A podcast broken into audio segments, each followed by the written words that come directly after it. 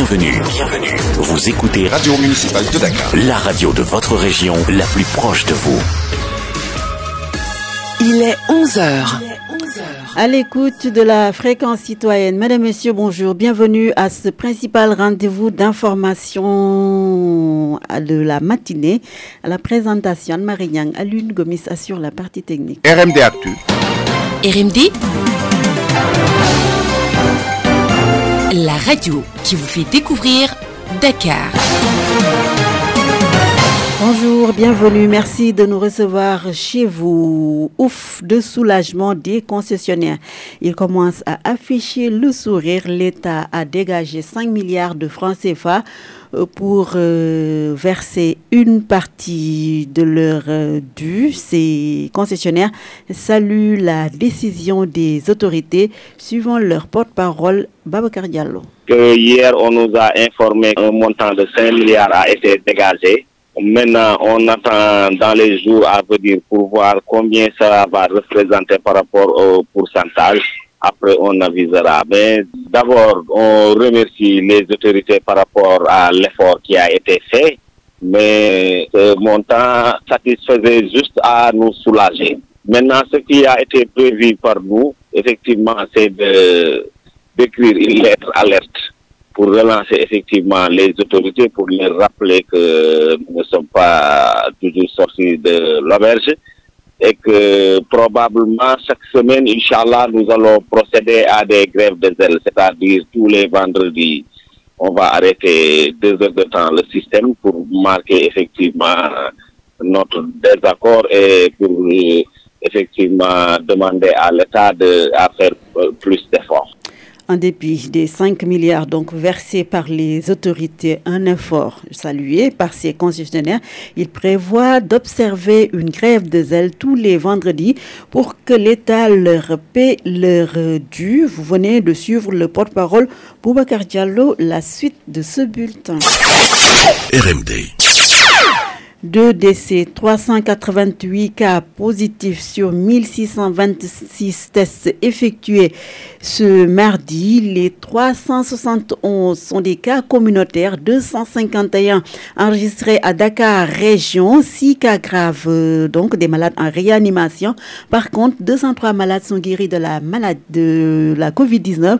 Suivons les détails avec le directeur de la prévention ministère de la Santé et de l'Action sociale, le docteur Elaj Mamadou Ce mardi 11 janvier 2022, sur 1626 tests réalisés, 388 sont revenus positifs, soit un taux de positivité de 23,86%.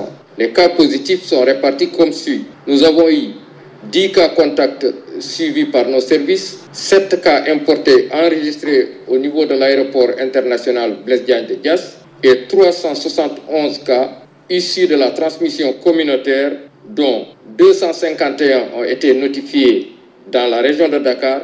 Dans les autres régions du pays, 120 cas ont été notifiés. Dans le bilan du jour toujours, il est à noter que 203 patients suivis dans les domiciles et ou hospitalisés ont été contrôlés négatifs et déclarés guéris. Six cas graves sont pris en charge dans nos services de réanimation. Deux décès ont été enregistrés le lundi 10 janvier 2022. 80 154 cas ont été déclarés positifs, dont 74 301 guéris, 1901 décédés et donc 3 951 patients encore sous traitement. Le ministère de la Santé et de l'Action sociale informe par ailleurs que depuis le début de la campagne de vaccination contre la COVID-19, 1 374 628 personnes ont été vaccinés sur l'étendue du territoire national. Nous restons sur ce registre pour euh, parler de la vigilance renforcée au niveau des établissements scolaires face à la flambée des, cas de Covid-19. L'administration veille au grain, au respect scrupuleux des mesures barrières à l'école Nagosamb, à Saint Martin Luther King.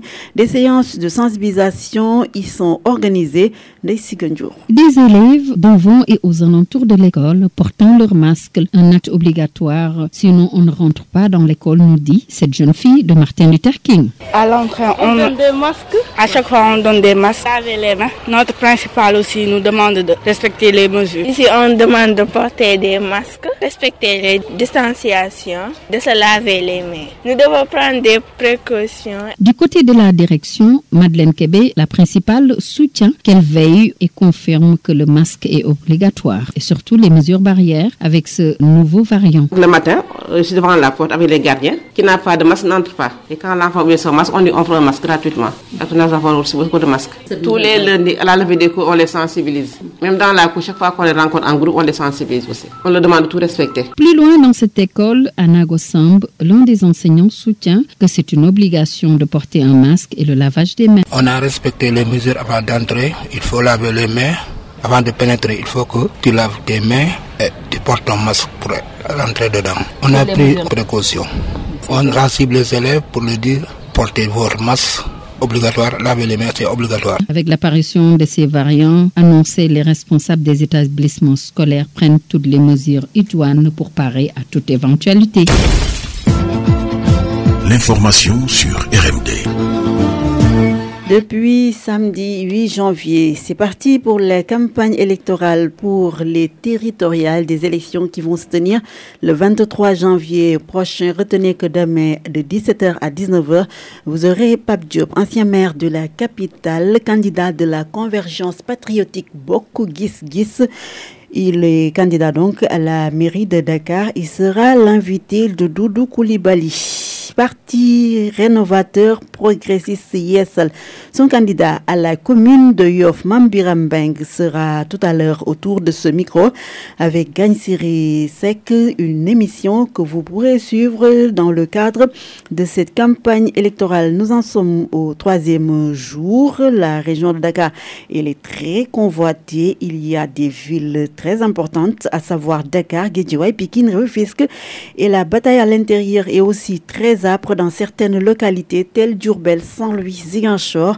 L'Observateur, c'est le quotidien, nous campe les enjeux de ce scrutin du 23 janvier. C'est le sujet du coup d'œil À quelques jours du démarrage de la campagne, les états-majors ont investi les localités à fort enjeu. On parle des triplés à Dakar, que sont les partiels assainis, Grand Yoff et Yoff, avec respectivement 95 868 électeurs 80 676 et 53 204 pour Grand.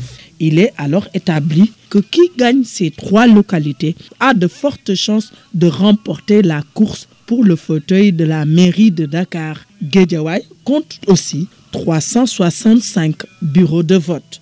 Golf Sud et Wachinan Nimzat seront déterminants. Le conseil départemental de Kermassar polarise toutes les attentions à Kermassar Nord et Yembel Nord, près de 100 000 électeurs feront la différence, répartis dans plus de 200 bureaux de vote. La bataille s'annonce rude également. À Durbel, avec 65 679 électeurs, Kaolak, 130 321. Louga, Ziguinchor et Mour aussi sont dans le collimateur des principales coalitions. À Thiès Nord, Thiès Est et Thiès Ouest, plus de 150 000 électeurs sont courtisés et c'est plus de la moitié des électeurs du département de la région de Thiès. Merci.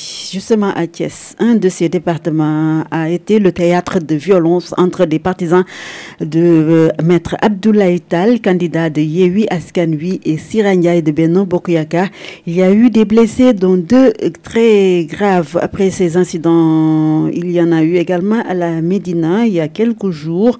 Et un peu partout dans le pays, la volonté des membres de la société civile et de certaines autorités religieuses, c'est de faire signer un pacte de non-violence. Le document sera paraffé. Après-demain, jeudi, nous nous rendons à l'étranger. RMD Info, l'actualité internationale. Après les sanctions de la CDAO, le Mali est encore sous le choc que après l'annonce de ces sanctions par les chefs d'État, les sanctions prises par la CDAO pour faire plier la jante au pouvoir et des mesures qui interviennent dans un pays où l'activité était déjà au ralenti. Assimi Goïta, lui, appelle à un retour au dialogue avec la communauté économique des États de l'Afrique de l'Ouest. Le chef de la junte malienne joue à l'apaisement en appelant l'organisation régionale au dialogue et ses compatriotes au calme et à la violence. Ces décisions prises, la Guinée, elle, se désolidarise. Elle euh, n'entend pas les appliquer et soutient le peuple malien. Nous parlons de l'Afrique du Sud euh, avec le principal suspect de l'incendie du Parlement. Il a été accusé de terrorisme après un bref euh, donc une brève euh, apparition devant un tribunal du Cap. L'inculpé est coupable de délit de contravention aux provisions de protection de la démocratie contre le terrorisme et activités associées selon l'acte d'accusation. Nous parlons de la COVID-19 avec cette annonce faite par Pfizer, un vaccin adapté à Omicron pour le mois de mars. C'est la fin de ce bulletin d'information. À 11h passées de 11 minutes, juste euh, euh, s'associer à la douleur qui frappe la presse. Oumar Diara n'est plus. Le journaliste sportif membre de l'ANPS est décédé hier. Il sera inhumé au cimetière musulman de Yoff ce matin. Nos condoléances à sa famille et à toute la presse. Merci donc de nous avoir reçus chez vous, d'avoir suivi ce bulletin d'information. 11h12 minutes. Dans quelques petites minutes, vous aurez l'émission de Gagne Srisek avec le candidat du Parti rénovateur progressiste Yesel Mamba Birambang, candidat à la mairie de Yoff. Excellente suite de programme à toutes et à tous. Merci à Lune Gomis qui a assuré la partie technique. Anne-Marie Nyang à la présentation. L'équipe vous remercie infiniment et vous souhaite une excellente journée. Au revoir. RMD Actu. RMD La radio qui vous fait découvrir Dakar.